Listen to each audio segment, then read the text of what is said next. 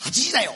神様仏様寺社巡りや仏像見物に行列ができ宗教本が次々とヒットを飛ばすなど神社やお寺教会はちょっとしたブームに神様仏様の世界に親しんでもらう30分番組です今週のこの番組は各種水道工事のことならお任せ大城工業者さんえーそして京都三十三間堂におふ菓子屋ゆふ心を開店、えーデミックさんそして子どもたちに明るい未来を優しさ保育の今福悠々保育園土井悠々保育園を運営しています社会福祉法人ライムさんが支えてくださっています DJ は尼崎貴船神社宮司の枝正介と上岸実食の広林行進と関西学院中学部で教師と牧師とポンをしております福島明とアシスタントのまさみです。こんばんは。こんばんはどうもでも寒くなりましたね急にねお元気ですかお風邪の方は皆さ風ん邪大丈夫ですかどうです皆かさん顔が赤いですけど全然赤くないですよ。大丈夫ですかはい。全今然の大丈夫ですところは。でも流行ってますよね、はい結ね構。ねもう本当気をつけないとはいいやもうほんとあの、お掃除気をつけてくださいね はい本当にね、はい毎日1時間ぐはらいい落ち葉と格闘してます、ねはい払っても払っても落ち葉が出ますはい。ということで、はい、はいはといいう。ことでということはでい、えー本日、はい11月22日、はい。えーいい夫婦の日。へえ。いい夫婦ですねはい。夫婦はいい日はい。はいあの結構ね、結婚記念日にされる方も多いんですけれども、ああこの日にえー最近、えーお三方がうちはやっぱりいい夫婦だなぁと感じたエピソードを、この機会にしっかりとアピールしていただきたいと思います。はい。照れなしで。なかなか自分のこと言いにくいんでね。うんね僕はあの、広林さんのとこ褒めさせていただいていいあですかあはいどうぞ言ってくださいはいはいあのー、本当にいい奥さんだなっていう。いい夫婦じゃない夫ん婦でじすゃかなくて。奥さ奥さん、ん奥さん、いいえ奥さん。はいいいなと思いますね。ああそうですかはいはい。よろしくお伝えいただきますよ。じゃどのあたりがの小田さんのところをお褒めさせてもらっていいですかあの、いや、三人でや角ってください三角形でぐるぐる回らない いやいやいや、だって、ポンさん。見たことないもんねあおええお会いしたこともないし、全然。はい隠してるんです一緒え一緒に住んで払う。いや一週というかまあ月に一回ぐらい ははい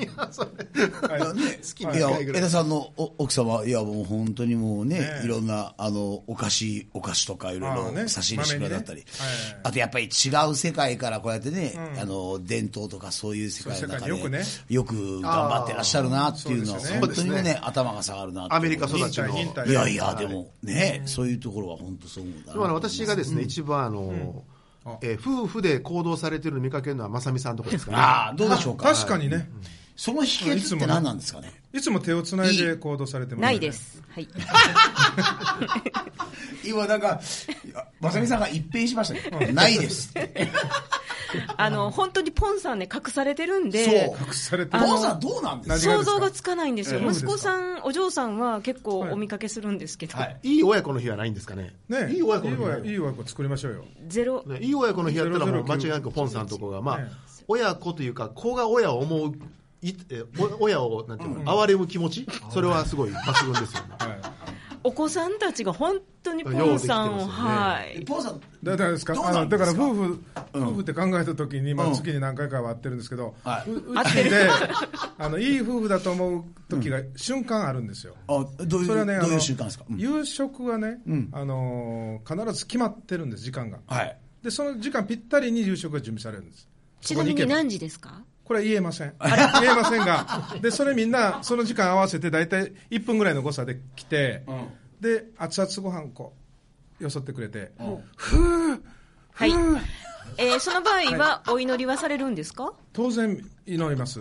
いいろんな国の言葉でははい。えーじゃあですね、あのえねーほ、ちなみに、あの、今、若狭くんが調べてくれたんですが、いい、いい親子の日親子親は、子ありましたか7月の第4日曜日。あ、第4日えー曜どとういいうう言われどなんですかねういうあれなんでしちょっょうとわからないですね。あともう一つ、僕、ごめんなさい、忘れてました。若狭くんとこもね、いいですよ。あのーよく必ず尼崎の最高級寿司店に、年に2回は夫婦で行くということを決めて、それ実践されてるんですあねあ。そう回ってないとこですね回ってない寿司屋さんですねはい牧野さんどうなんですかね、いや、結構ね、イベント関係、尼崎のその、あそうそうあの見た見た。んあ、ちょ、見た見た。見た見たどっかのデパートの上であのーサマーえああちあ違う人やったサマースクール。 サマースクールじゃない。 何を言うてサマーセミナーとかも、あの、あ牧野さんの授業にはいうん来られてたりあとそうなか、んだねはい。よくねまあやっぱり皆ネさん、ッね、ト上でもお見かけします。まあそれぞれはがいそれぞれに、ね。はい、それぞれにはいね。、ということあでもいい年を取っていきたいなと思いますね皆さんねお互いにねねはい良い年、来るぜひぜ年、ひ行くと年。いうこと ではいはい。はいえー今日はですね、はいなんと、飛び入りのゲストを、ドッキリですよ ね。はいびっくりしましたね、ええ当日に決まるゲスト、当日ももう本当に何時間もう前デかねィレクターをなめてるのかっていう、ねえもうね、準備された進行表を作ってるディレクター全を部本当全に、部準備された。もうはい、というわけで、えーごゲストを連れてきていただいた、はいポン先生かはらいご紹介いただきたいと思い実ます。は朝朝というか、突然やってこられたはい方で、はいえっと今日はあの某高等学校の先生をされています、後藤実先生、ようこそ、いや、こんばん来ていただはき、ましたこんばんどうもは、ご無沙汰しております、はい。某高等某高等、どこですか、あのそれはちょっと言えないんですけど、ね、あの大体あの後藤先生の特徴はあの身長なんですが、大体2メートルぐらい、2メートル弱ぐらいですねえ。はい。しはいどれぐらいなんですか、 2メートル弱です。 2メートル弱です ね。そあまり巨人と呼ばないでください。大は体い1963年ぐらい生まれですね。大体大体でそうです約ね。約それぐらはいの年齢で。40で、また歳ぐらい、すみません、みんな知ってるといみう、んなそれぞれ別のところでご存知で、はいそうですね私が全然一番知らない関係なんですけど、はい今日たまたまあの私の部屋に訪ねてくださって、はい別別件で,、はいで、話してるうちになんかちょっと盛り上がってしまって、はい、でで今本日当は今日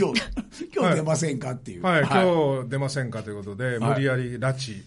て やってきました。本当申し訳ござい拉せん致られました。いやそうですか、いやいや、ありがとうございまちょすっと。時期的にね拉致っていう言葉なんではい、ねで、なんか、まさみさんともご縁が、はい、えー、とそそもそもあのここの8時台を神様、仏様バーをねやった時時ににいらっしゃる面識があって、うんはでその後あの友人の東京での結婚式に出た時に、はい同じ同窓生のテーブルではい一緒になったのが後藤先生の奥様で。へえ。あの関西から来てるのが私と彼女だけで、はであのその時はあの同じ学部やったんですけど、面識がなくてあまり、はであのお話ししてる間にいやうちのあの夫は漢学の高等部で教えてるって話あにななって名前言っちゃったよ、しまった。変わってしまいましたか。でえお名前はって聞いたら、後藤先生のお名前が出てきて、あ存じ上げてますって話になって、そこから、あーって、で、江田さんも結構あれですはよい、ね。僕はですね、あの、高等僕がこう漢学の高等部の3年生の時に、はい後藤先生が先生として、新任初めて新任教師でで、高校高校3年生の時に選択授業があって、はい後藤先生の授業を選択して、選択を教えてもだかららった何の授業か覚えてなくて、違うサブサブ あの先生から先ほど、んはいあの社会ですよね。え社会違う違う違う、なんか本読む、本あ読む本読む、読読書の授業ね、まあ一応自分では人生の授業と呼んでおります。ああ、すごいね、僕その後はですね、あれなんですよ、あの落語、うち寄せやってますよね、で三協さんがお世話されてたので、でも最近と諸も諸教さんねうんあ、今、諸はい教さんですね。えー関係で諸教さんとも、ああの、お知り合い関で係があってっていうことで。めっちゃね、あの、不思議な縁なんでおす。顔が広いんですよね。顔がね、ですあねっちこっちでね、学校で頑張ってはる姿あんま見たそうこそう、となあいんのですよ。学校でほとんどやられませんよ、それ NG や。あ、すいません。それ NG。いや、学校は副業で、本業がいっぱいあほるとんどね、街ではよく見るんですけどね、あ そうなんですか。まだ見たこと広ない。林さん。私はもう、あの、釈先生とのご縁で、あはつながりでい。あの、結構、いろいろ、あうんの、お会い、あの、名刺交換させてもらったりとそうかで、すかはい、そんな関係ですねへ。ーはい。でも、落語で不思議なもう、いいです。もう、え、だからあれですか、あすごの、い造形科が学の深いという高等部のあの、演芸会かなんかにん、寄せに、 落落語家として呼ばれたりとか、そうい呼うこばとれなたい時に、言われてますね。呼ばれてないですはかまあ、まだ、まだ呼ばれてないですね。呼ばれてあの、今後の予定には入ってあ、まおす。前、来年のね、芸術鑑賞会に。でもすいません、正直、はいきっかけは何だったんですか、この今あ日のおー連れしようと思ったちきょっっかけはとお話ししていただけますか、はいお願いしますなんかいや、そとの言話い題ますか、ちょっと私、はい自分で自分を説明するの難しいなと思いながら、こ難しいですねこへ来ながら、いうんで自己紹介一応考えてきたんですけど、あはいその今、皆さんがすべて喋ってくださいま したから、喋ることないですか、はい、やれやれで、もう帰って いいかな、はなんか趣味とか特技とか、い、いやー、ないですね、特に、はいい、や歩かれるのが趣味だとか聞いていますけども、歩くのはまあ人生の一部でございます、ねえはい、私歩でくのも海はい外ミステリーのはい小説すごいあのお詳しいそうですよねはいそのあ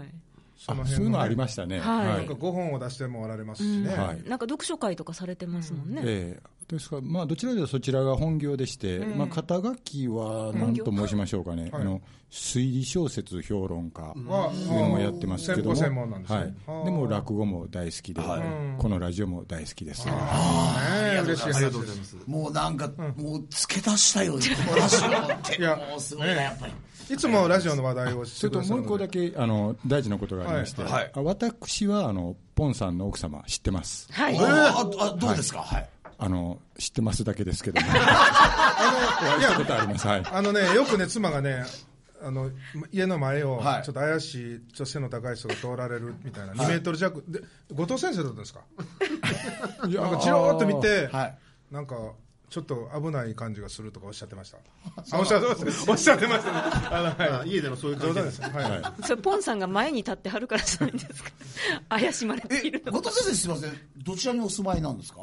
えっ、と苦楽園ですね阪急苦楽園の全然ね苦楽ちょっ園とあんまり喋りすぎるとこ個人情報になってしまうんですけども、はい、苦楽園から何メートルから行ったところです かねはい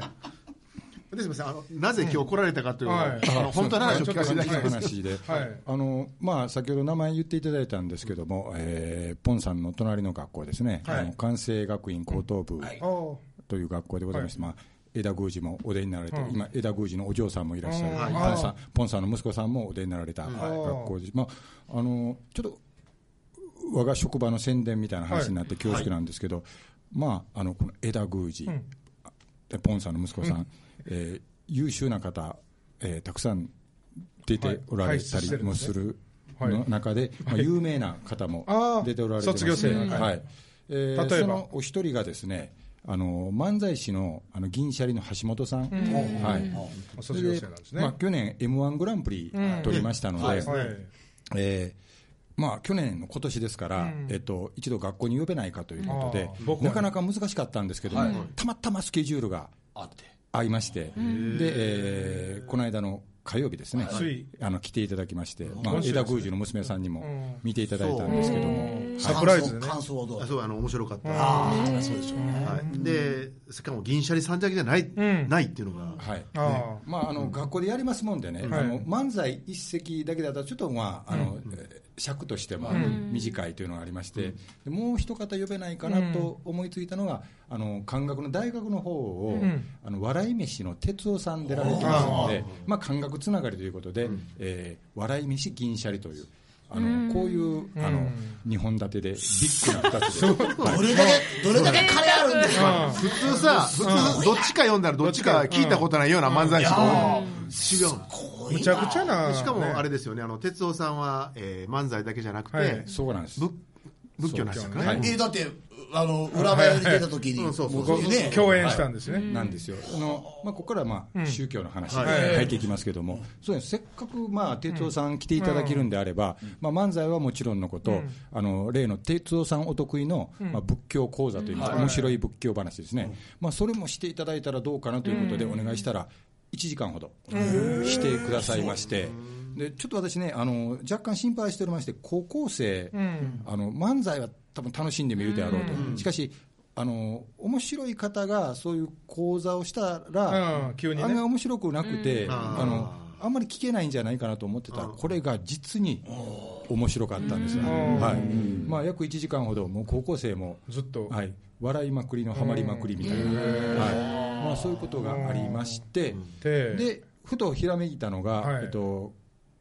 この間6月頃ですかね、あのこちらの、えっと、最高顧問とおっしゃるんですかはいはいはいあの釈徹宗先生が、あの NHK にお出になられてまして、あの結馬教の100分で名著ね。一応そこに哲夫さん出てらっしゃいましたうねん。あの朗読で哲夫さんも朗読の、ね係で出られてて、おー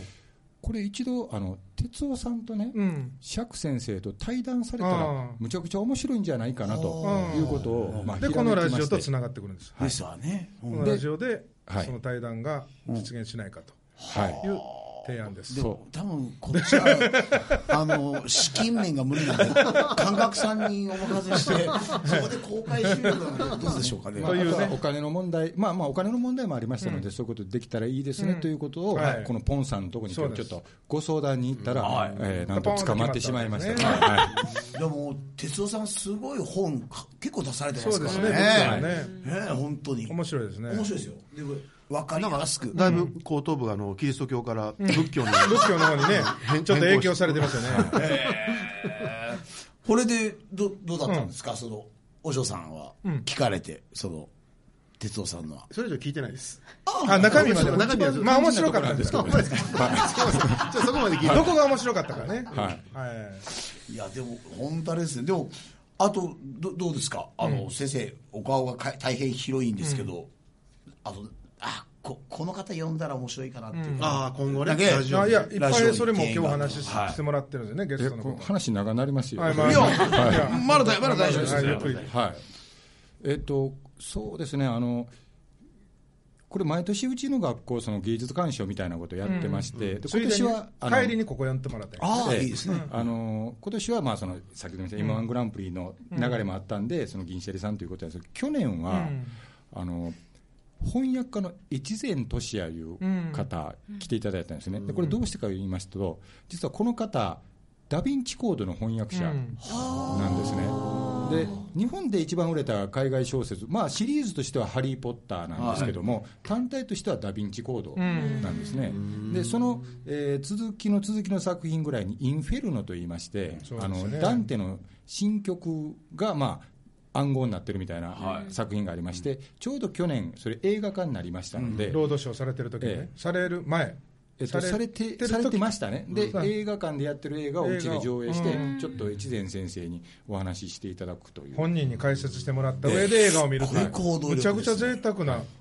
プログラムでした。あのダン・ブラウンといえば、ダン・ブラウン自身がその宗教家というわけじゃないんですけども、まあ、扱ってる題材がダ・ヴィンチであったり、でその前の作品があの天使と悪魔といいまして、まあ、ローマえカトリックを舞台にした作品であったり、あのフリーメイソンの話もありますし、まあ、一応、翻訳家ですからねあの、ただ単に訳すだけじゃなくて、その該当するものはものすごい調べはるんですよ。やっぱりダそンのテ背はい景にで、背景っていうかですね、あそうですね。はいまあ、そういう面方白いであ解った説り、でしたね、あれ。あはい、やっぱりさすが推理小説家、ん評論家だけあってなんか違うもう違いますねそのえ話映す画るのね時前座でああい顔がう贅沢なことをされるのとは高校生にはもったいないかなと思ってましたけど、まあ、いい学校だと思います。来なんか年来年からまだあのうちの息子の方がお世話になりますので。あそうなはんいですね、はい引き続きよろしくはいよく覚えておきます。いや最後に後藤先生あの今後のなんか、ああの夢は、で夢すからはともかくですね、今思いつきました、えー釈徹宗先生と、はいえー笑い飯哲夫さんの対談、まあ、これこれををなんとか実実現現することですね。贅は沢いだ、まあ、あの、はい今ここでラジオで喋ればですね、聞いていただいなんて、とかね協力してくださる方も出てくるので、あで実現した暁にはぜひ皆さんお越しくださいと、もう今日これ喋らせてもらったんで、はい、満足でございます。いやいや嬉しいな、その時やっぱりあのコそのためにーねディネーターは広林さんがいいかもしれないですね。あえーはい、ディレクターはい、とね、はい、でもなんかポンさんといい後藤先生といい感覚ってフリーダムだなと思いままあしこた、の二方だけですいね。やいや、もう全然桁が違いますよ、フリーダムのいやいやいや桁違いました、もう負けますわ。いやいやいや、えちなみにどっちがしましょう多いんですか書いたしましょう、私、まだ3回ぐらいですよ、えっ、と後藤先生はなんなんですか島津城しましょうあ 僕は、僕も3回にしてください。合わせていただいてありがとうございまはいす。ありがとうございますいや本当すいませんありがとうございましたありがとうござい突ま然に本当に突然にすいいまませせんんまたぜひ続きをありがとうございますでもなこのまま残ってもらって。はいはい、このままのことはいでお願いします。解説をお願いしますそれじゃあ、次行ってみよう。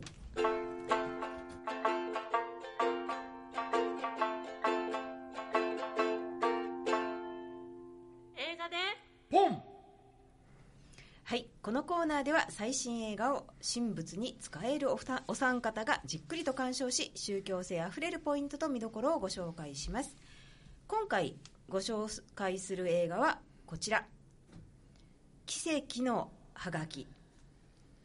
はい阪神大震災から半年兵庫県西宮市を舞台に難病の娘と認知症とうつ病を併発する母に挟まれながらも試練を乗り越え勇敢に生き抜く主人公実話に基づく感動のストーリーえー監督ジャッキー・ウー主演鈴木紗理奈マドリード国際映画祭外国映画部門で最優秀監督賞と最優秀主演女優賞を獲得したという話題作ですいやでもねえどうしたんですかなんかクオリティの高いジングルとジングルねこのバックミュージックこれなジンなグんルかは違う違う番組みたいなジングルはあのサリサリムーンっていうグループの方 が、あのこのためにわざわざえムーンはいないんじゃもなういいですかないですよねいやサリサリさんですよいねましたよ、ムーンっていう感じで、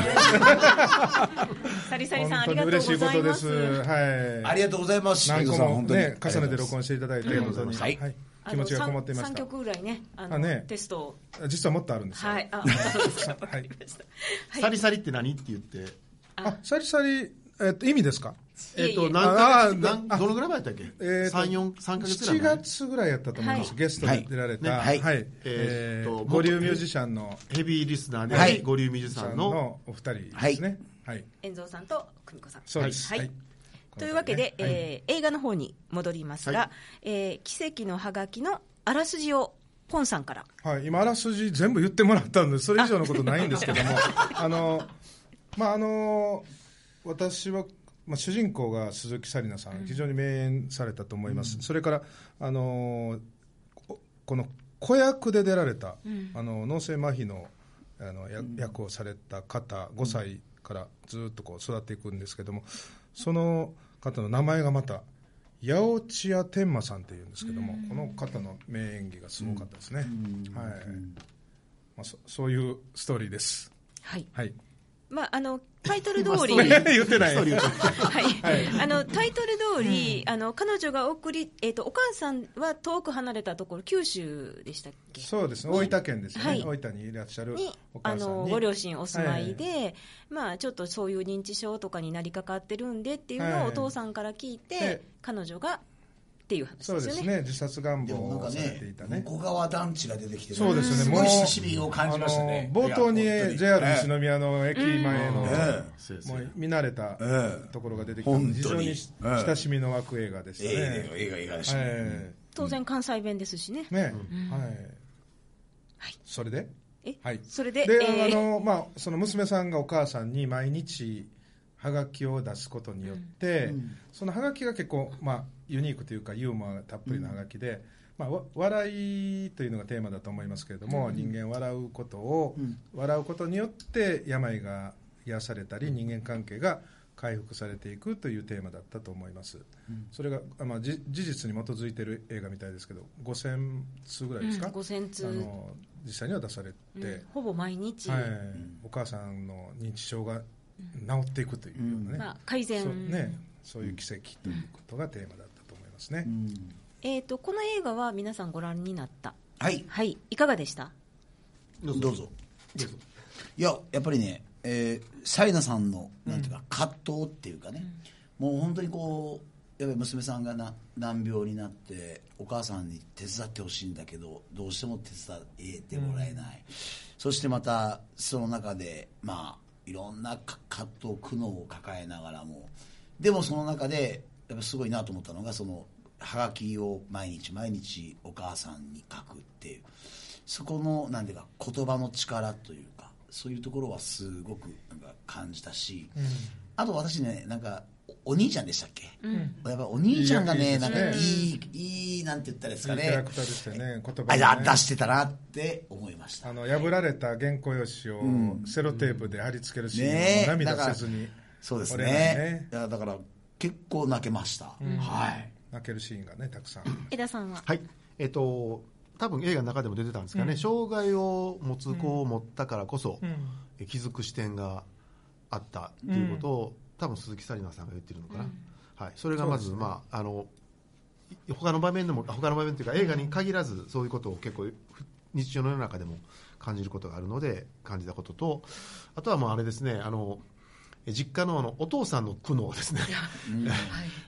でもあーそれも描かれてますねうんそう苦悩がもう何とかしたい何とかしてくれっていうメッセージを送りながらも、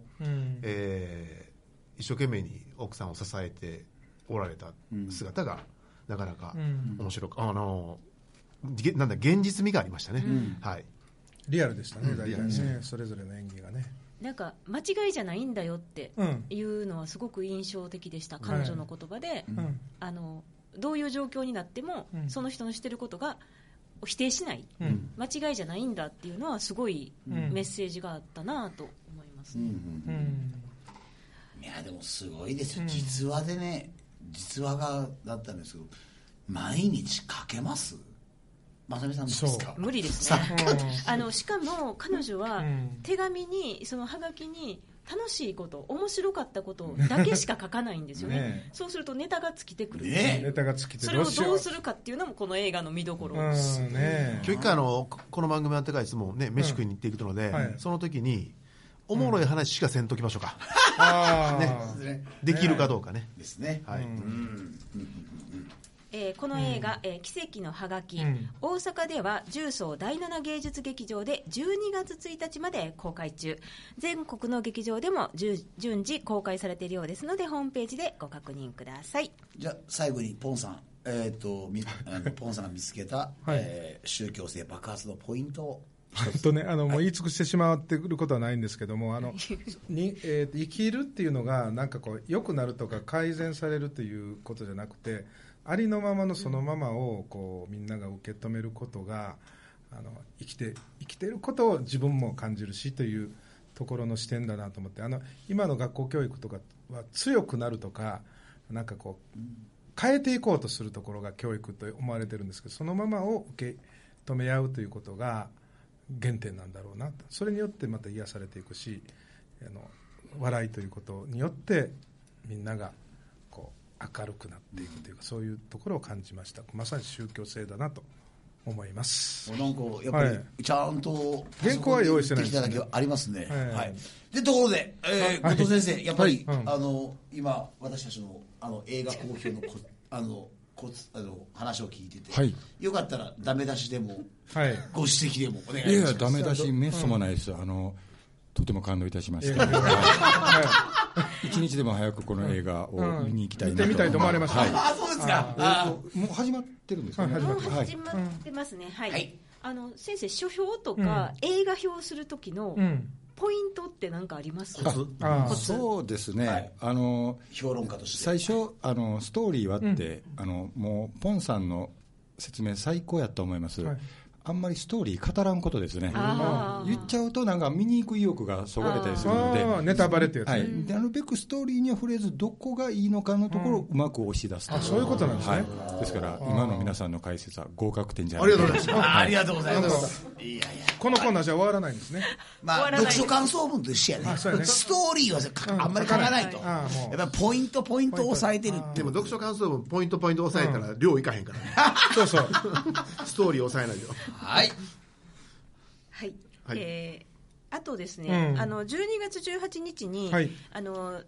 いよいよ毎年恒例の、えー公開収録を連心庵さんで行そうでいすまねすのでその時には、はいあのお客さん入れて入っていただいてうんの収録ですので、はいえーまた皆さんに釈先生から試練の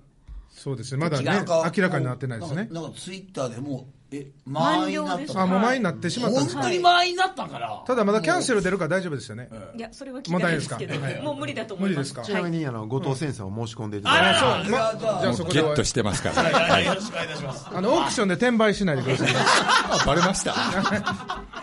今週のこの番組は大城工業所さんデミックさん社会福祉法人ライムさんが支えてくださっていますありがとうございますありがとうございましたお坊さんと神主さん牧師さんに聞いてもらいたいお悩みやお寺や神社教会に関する素朴な疑問など皆様からのお便りをお待ちしておりますお待ちしております。お待ちしてメールまアすドレスはメールアットマーク FMII.com ファックスは0664832501ですはいまさみさん完璧ですはいはいでご先生どうでしょうかちょっと感想をはい3感想10 10秒秒ぐらい10でお秒で願いしますはい、えっ、と、お知り合いの方々に久しぶりにお会いできて、今日はとっても嬉しかったです。ありがとうございますすごいお前あの一度一度に会いましたね、はい、すごい好評ありがとうございました最後の締めありがとうございましたそれでは、えー、来週水曜夜8時にお目にかかりましょう8時だよ神様仏様奇跡のラジオは、 本ラジオ、笑いが人生を変えていく。なんて